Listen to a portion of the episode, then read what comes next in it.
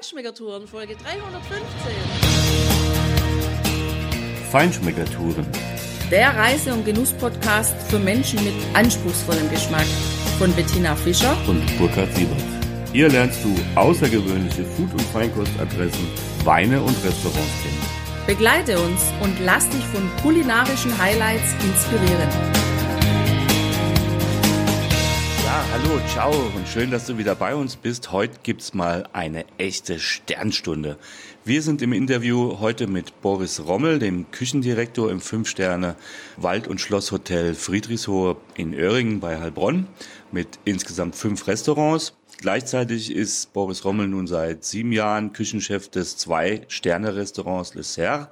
In diesem Haus, wo bereits die britische Queen und damals noch Prinz Charles übernachtet hat, die ja familiäre Verbindungen hier ins Hohenlorische haben. Natürlich ist Boris Rommel unter den 100 Best Chefs in Germany.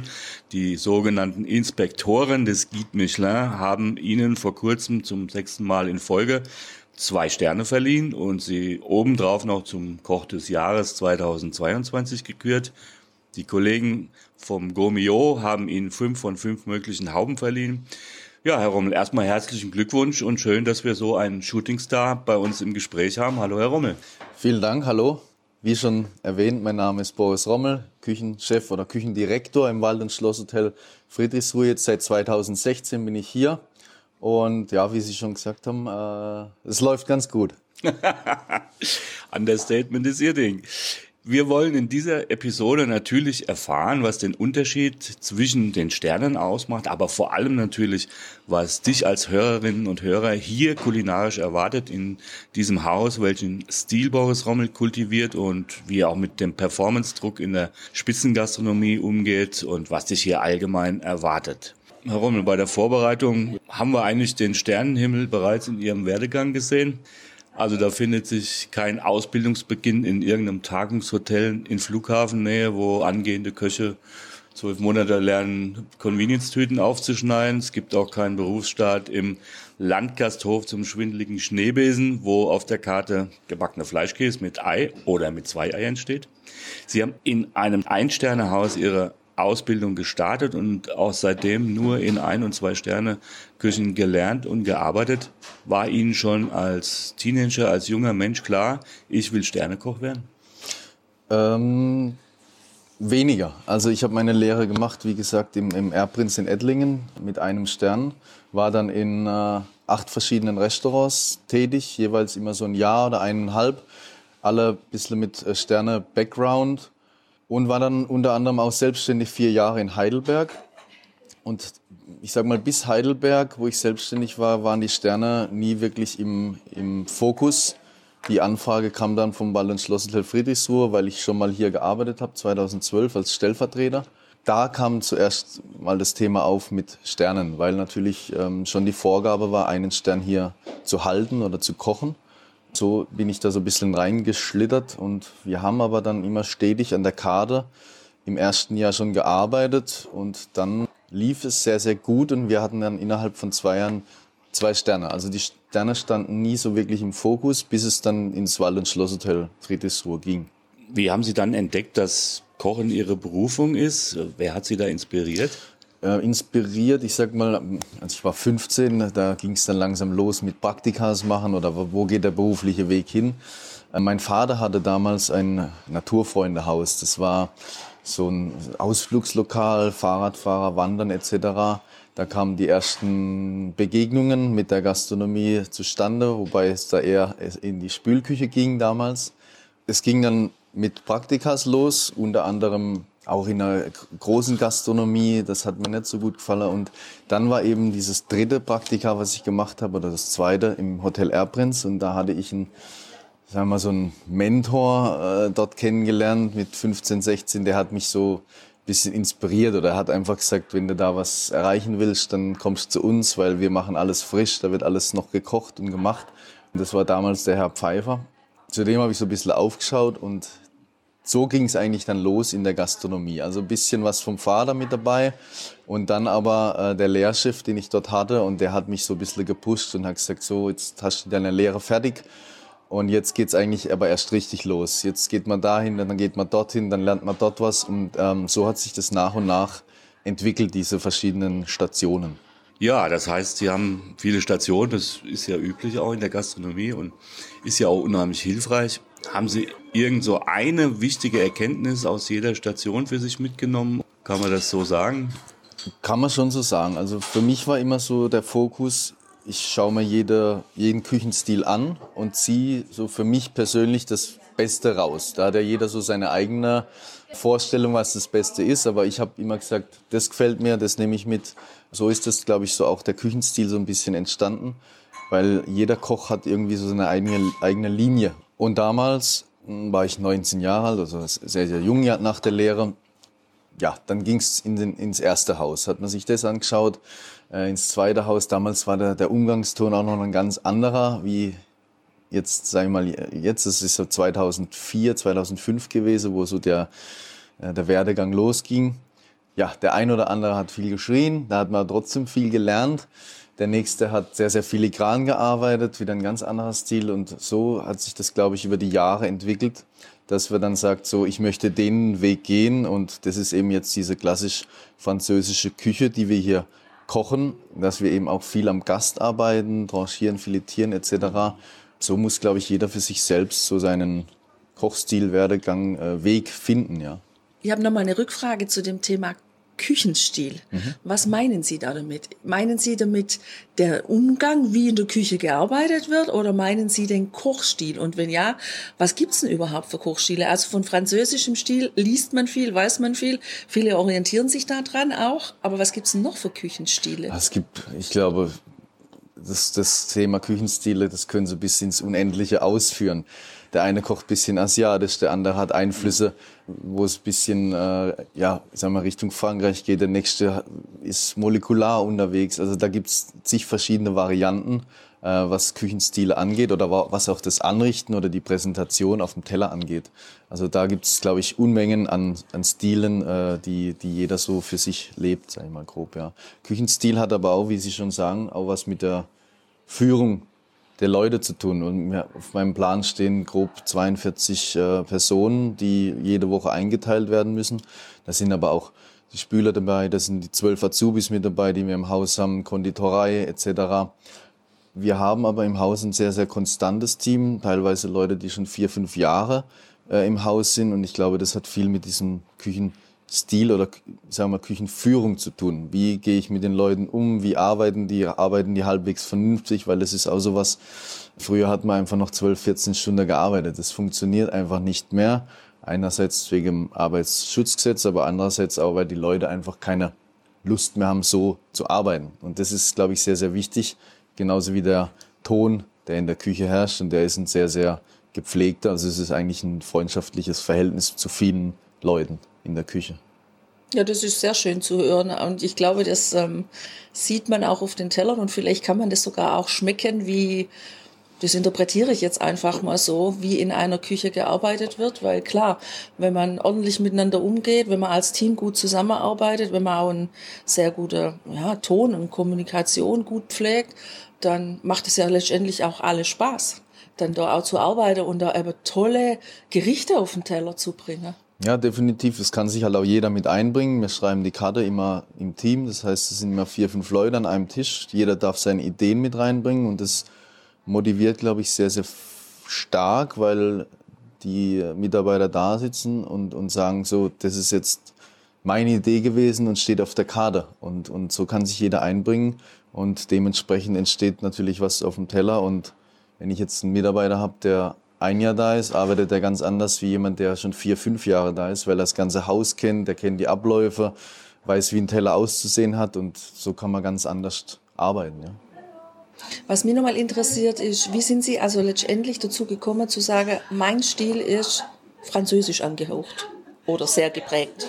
Das ist relativ einfach zu erklären, weil ich sage immer, ich koche das, was ich gelernt habe. Und äh, gelernt habe ich eben diese klassisch französische Küche ähm, und da war jetzt kein Restaurant dabei oder Hotel, die anders äh, gekocht haben. Also da ging es nirgendwo ins Asiatische oder in eine andere Richtung. Von daher sage ich immer, wir kochen das, was ich kann. Ich kann auch asiatisch kochen, aber mit Sicherheit nicht so wie äh, jemand, der das jahrelang praktiziert hat. Und daher finde ich das immer wichtig, das zu machen, was man auch handwerklich umsetzen kann. Ja. Also wir finden das ja sehr sympathisch. Wir freuen uns auch schon sehr auf das Menü in Ihrem Zwei-Sterne-Restaurant. Warum glauben Sie oder was ist Ihre Meinung dazu, dass es tatsächlich immer noch so ist? Und ich meine oder wir meinen, das ist auch zu Recht so, dass sich die Sonne um diese klassische französische Küche dreht. Immer, wenn es darum geht, dass man wirklich Qualität hat, also Spitzenqualität in der Sternegastronomie. Und mein, der Guide ist nach wie vor ja, die Koryphäe neben dem Gourmillot. Alles andere, ähm, ja, gibt's, aber das sind doch diejenigen, die am Ende sagen, das ist es. Das ist Top-Gastronomie. Ja, ich sag mal, wir sind ja schon ein bisschen, was heißt abhängig von den Führern, aber die Führer, die, die kommen ein, zwei, dreimal im Jahr, gucken, man weiß ja nie, wann jemand da ist, bewerten das. Und meiner Meinung nach ist halt die klassisch-französische Küche einfach was, es gibt seit 50, 80 Jahren oder schon länger. Und äh, ich glaube, das hat ja irgendwie schon äh, einen Bestand oder wenn sich sowas über so einen langen Zeitraum oder funktioniert oder die Leute spricht es an, dann ist es jetzt halt einfach kein Trend. Also ich sag mal, ein Trend war irgendwann mal diese Molekulargeschichte, wo viel mit Pulvern und Schäumchen und hier und da. Äh, ist ja mal ganz nett. Man kann ja auch auf solche Züge aufspringen. Die Frage ist immer halt, wie lange funktioniert sowas? Und ich sag, für mich persönlich ist es einfach die, die Klassik. Das wird noch eine Soße angesetzt. Das sind alles noch sehr, sehr handwerkliche Geschichten bei jedem Gericht.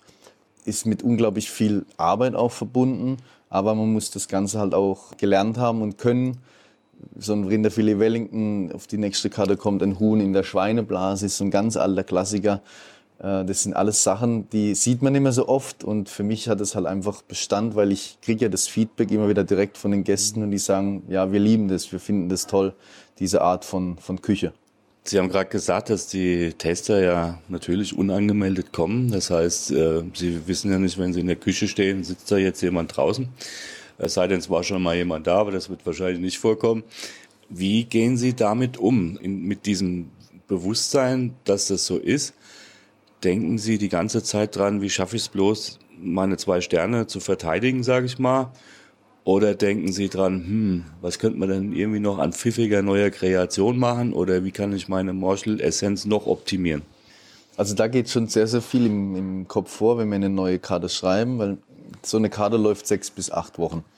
Und meistens ist es bei mir schon so, nach drei Wochen habe ich schon wieder Lust, Neues zu gestalten. Und wie gesagt, diese Kartenbesprechung oder die Kartenschreiberei läuft immer im Team ab. Das heißt, jeder bringt da was mit ein. Und ich bin dann aber auch schon so, dass ich sage, ähm, wir haben ein Gericht vor zwei Jahren zum Beispiel gemacht, das war top. Vielleicht können wir es noch besser machen. Und so ist schon, ich glaube, das muss in einem Kopf drin sein, dass man immer mehr möchte und mehr oder äh, es immer besser machen, weil das ist ja das Schöne an der, am, am Kochen. Äh, es gibt ja schon Perfektion, aber ja, man kann trotzdem immer noch mal was glaube ich, noch besser machen. Also der ist ja kein, ist wie im Sport, man kann immer noch schneller rennen, also kann man auch vielleicht auch auf Dauer immer noch besser kochen, wenn man dran bleibt, sage ich mal. Man muss halt immer wieder dranbleiben und nicht sagen, so, das läuft jetzt alles tipptopp. Wir können jetzt mal ein Jahr lang machen, ein bisschen, bisschen ruhiger. Zu dem Thema habe ich das jeden Tag im Kopf, auf gar keinen Fall, weil ich glaube, dann machen sie sich kaputt, was, was das Arbeiten angeht. Also wenn ich frei habe, habe ich frei. Wenn ich Urlaub habe, habe ich Urlaub. Da werde ich auch ganz, ganz selten angerufen. Jeder Mitarbeiter, der hier frei hat oder Urlaub hat, der hat dann einfach frei. Und das muss auch funktionieren, wenn ich nicht da bin oder jemand anderes nicht da ist. Und so kriegen sie den Kopf ein bisschen frei und können dann halt wieder, wenn sie da sind, perfekt arbeiten. Ich glaube, jeden Tag darüber nachzudenken, können wir die zwei Sterne halten, da würden wir, oder würde ich wahrscheinlich irgendwann mal in der Klapsmühle vielleicht landen. Das wollen wir auf gar keinen Fall hoffen. Ja. ja, ist denn Ihre Freizeit, Ihre Urlaubszeit, ist das dann der Raum für die kreativen Ideen, für die neuen Karten oder woher nehmen Sie diese kreativen Ideen? Früher war es so, dass ich dann in meiner Freizeit mir sehr viele Gedanken drum gemacht habe, wie machen wir das, wie gestalten wir das. Ich sag mal, ab und zu findet es nachts schon noch statt, dass ich irgendeine Idee habe und sage, oh, das ist interessant. Aber es ist schon so, dass wenn ich hier bin, eigentlich die Arbeit stattfindet. Also ganz selten, dass ich jetzt daheim bin und mich dann hinsetze und ein, zwei Stunden was aufschreibe oder Karten schreibe, weil ich bin schon sehr, sehr lange hier, was jetzt die Arbeitszeit im Betrieb angeht. Deshalb lässt sich das schon alles ins Geschäft packen, ohne dass man sagen muss, daheim wird jetzt auch noch ähm, an der Karte gearbeitet. Das ist wieder was anderes, wenn es um diese handwerklichen Sachen geht, weil wir ja viel, ähm, das werden Sie heute Abend sehen, viele Geschirrteile oder Sachen, die wir präsentieren, selbst bauen. Aber das ist wieder eine andere Geschichte, das ist so ein bisschen hobbymäßig dass wir oder dass ich äh, daheim in der Werkstatt eben sehr viele Hölzer bearbeite, Sachen zusammen bastel und das gibt's dann immer abends am Tisch bei der Präsentation. Das werden Sie heute Abend dann auch sehen. Sie haben ja jetzt tatsächlich das Handwerk angesprochen. So, und es gehört ja, glaube ich, schon beides dazu, Handwerk und Kreativität. Wenn jetzt junge Leute unseren Podcast hören und Sie reden hören und jemand hat die Idee, vielleicht eine Ausbildung zum Koch oder zur Köchin zu machen, was sagen Sie, wie ist das Verhältnis, was muss jemand mitbringen, idealerweise an, sagen wir mal, handwerklichem Geschick, aber auch kreativen ähm, Ideen? Wie ist so das Verhältnis? Das Verhältnis oder was muss er mitbringen, ist so, dass er eigentlich gar nichts mitbringen braucht. Also das Wichtigste ist immer, das sage ich zu jedem Lehrling, er muss Lust haben auf den Beruf. Jetzt zu sagen, ich werde Koch, ich mache eine Ausbildung drei Jahre lang, nur dass man was gelernt hat, das ist der falsche Weg, weil dann, es gibt mittlerweile so eine große Bandbreite. Ich kann meine Lehre in der Kantine machen, ich kann meine Lehre in einem Casino machen mit tausend Personen etc. Also die, die Bandbreite ist so extrem groß was ja nicht schlecht ist, nur was wir jetzt hier kochen, sei es die Jägerstube oder das Gourmet-Restaurant, ist handwerklich was ganz anderes wie jetzt in einer Großkantine. Ähm, dass man da auch was lernt, ist ja gar, steht außer Frage. Aber es ist ein ganz anderer Lernfaktor oder man geht hier nach drei Jahren mit einem ganz anderen Wissen raus, wie jetzt dort. Und das ist immer das Wichtigste, das den jungen Leuten zu vermitteln, dass sie das wollen. Man hat immer unterschiedlich frei. Das lässt sich einfach nicht vermeiden. Man hat mal Montag, Dienstag, mal Mittwoch, Donnerstag, Samstag, Sonntag frei. Das muss von vornherein klar sein. Hobbys ist schwierig in dem Beruf. Aber wenn jemand schon kommt und sagt, ich will es lernen, ich will mich da reinsteigern, ich will vielleicht auch mal ein Kochbuch lesen oder mir, mich da einfach einarbeiten, dann kommt man da in, diese, in dieser Sparte auch sehr, sehr weit, wenn man das möchte. Also die Lust ist eigentlich das Größte und das Interesse. Das muss vorhanden sein. Dann kann man auch ohne Vorkenntnisse in den Beruf starten, ja. Naja, klar. Also wer Leidenschaft entwickelt für das, was er tut, äh, da wird es ja auch tatsächlich mehr als nur eine Berufstätigkeit, sondern es wird einfach ein Teil des Lebens. Das heißt, Sie empfehlen aber auch jungen Menschen tatsächlich den Beruf zu ergreifen, der ja ein paar Beispiele haben wir ja angesprochen, in anderen Bereichen natürlich, wo es naja, etwas rudimentärer zugeht, sage ich mal, und wo ja oftmals oder viel früher so der Beruf gar nicht so besonders angesehen war. Zu Unrecht, ganz klar, mhm. sehr, sehr, zu Unrecht. Aber es gab so ein, naja, äh, schon auch die Meinung, naja, wenn du halt nichts anderes findest, dann gehst du halt in Gastronomie. Also das haben Sie ja gerade ausgeführt, das ist natürlich der absolut falsche Weg, weil dann wird dieser, dieses Feuer nie entfacht werden können, ne? wenn, wenn es nicht zufällig halt da ist. Aber was tun Sie denn? Wie versuchen Sie auch dann die entsprechenden Menschen, jungen Menschen zu finden, wo sie dieses Feuer äh, weitergeben können und entfachen können? Also Bewerbungen, muss ich sagen, kommen die letzten zwei Jahre sehr viele rein, was die Kochlehre angeht. Also bin auch ein bisschen überrascht.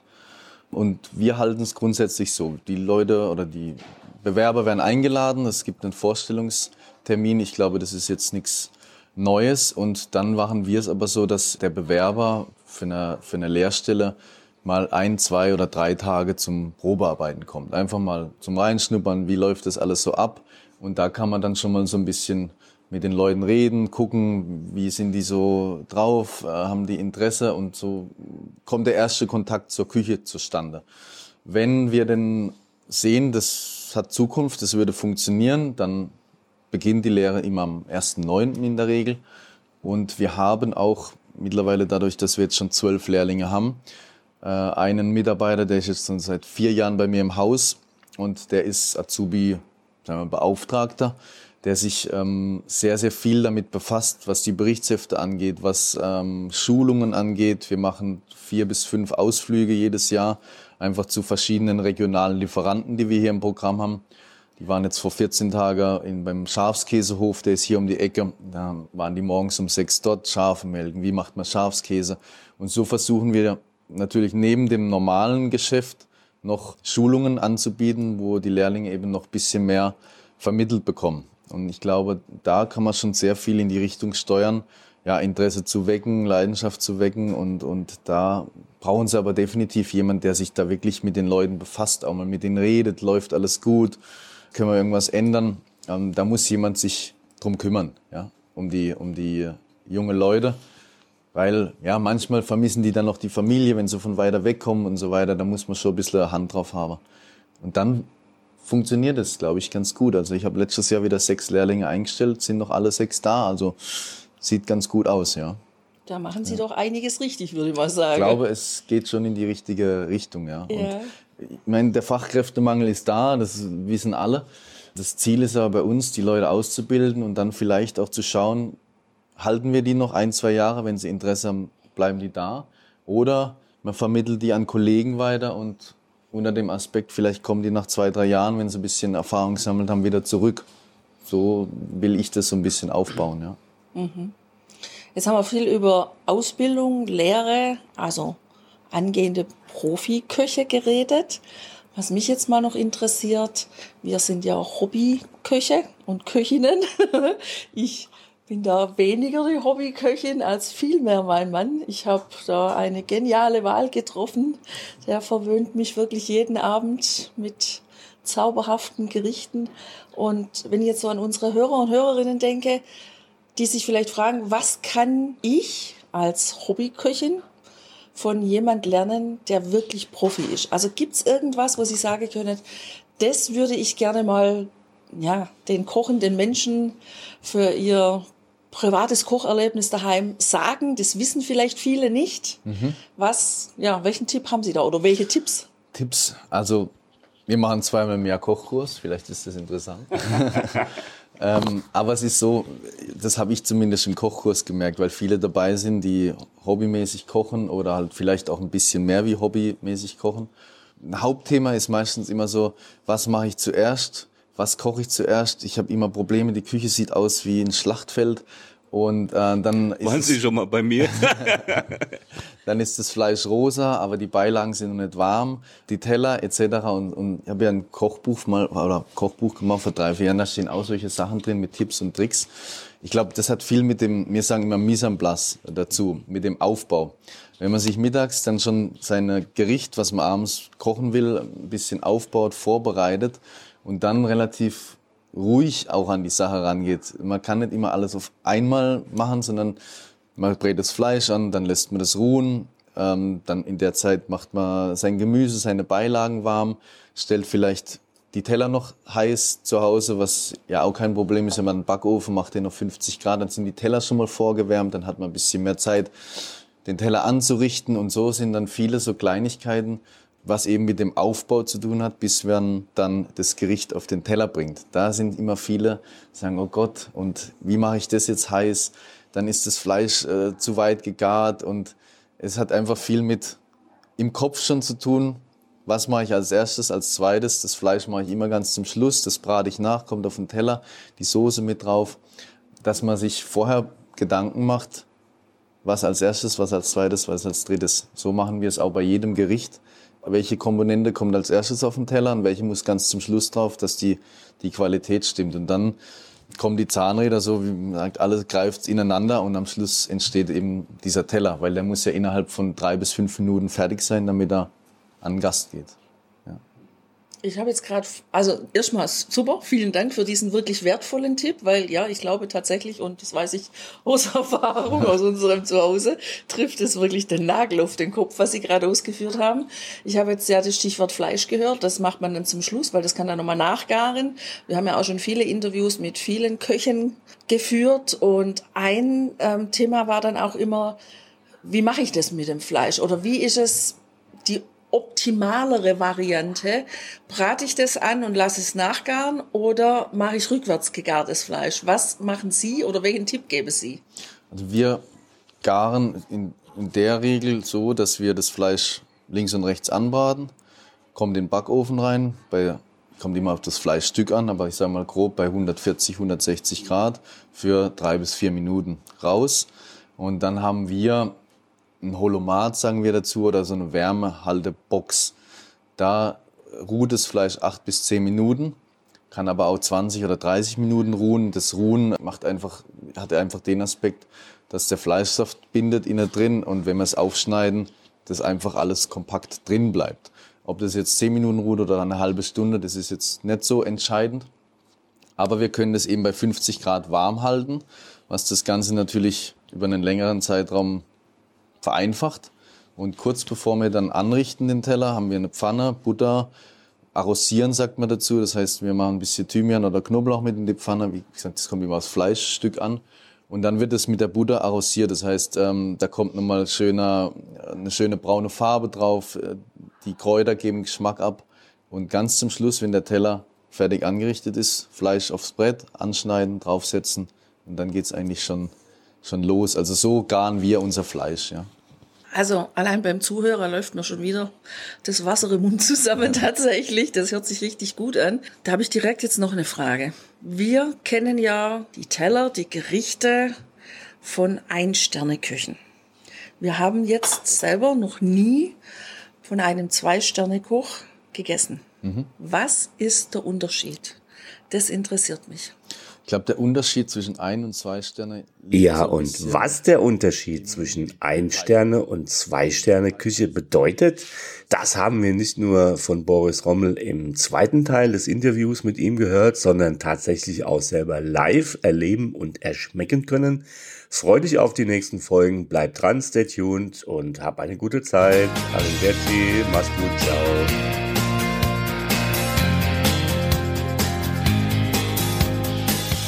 Hier endet dein Genusserlebnis noch lange nicht. Komm rüber auf unsere Homepage feinschmeckertouren.de und schau dir die Bilder zu unserer Show an. Dort findest du auch wertvolle Links zu den heutigen Empfehlungen. Verpasst keine Neuigkeiten mehr und trag dich am besten gleich in unseren Newsletter ein. Wir freuen uns auf deine Anregungen für weitere Episoden und einen regen Austausch mit dir. Viel Spaß beim Genießen, denn du weißt ja, wahrer Reichtum besteht nicht im Besitz, sondern im Genuss. Deine Feinschmecker Guides Bettina und Burkhard.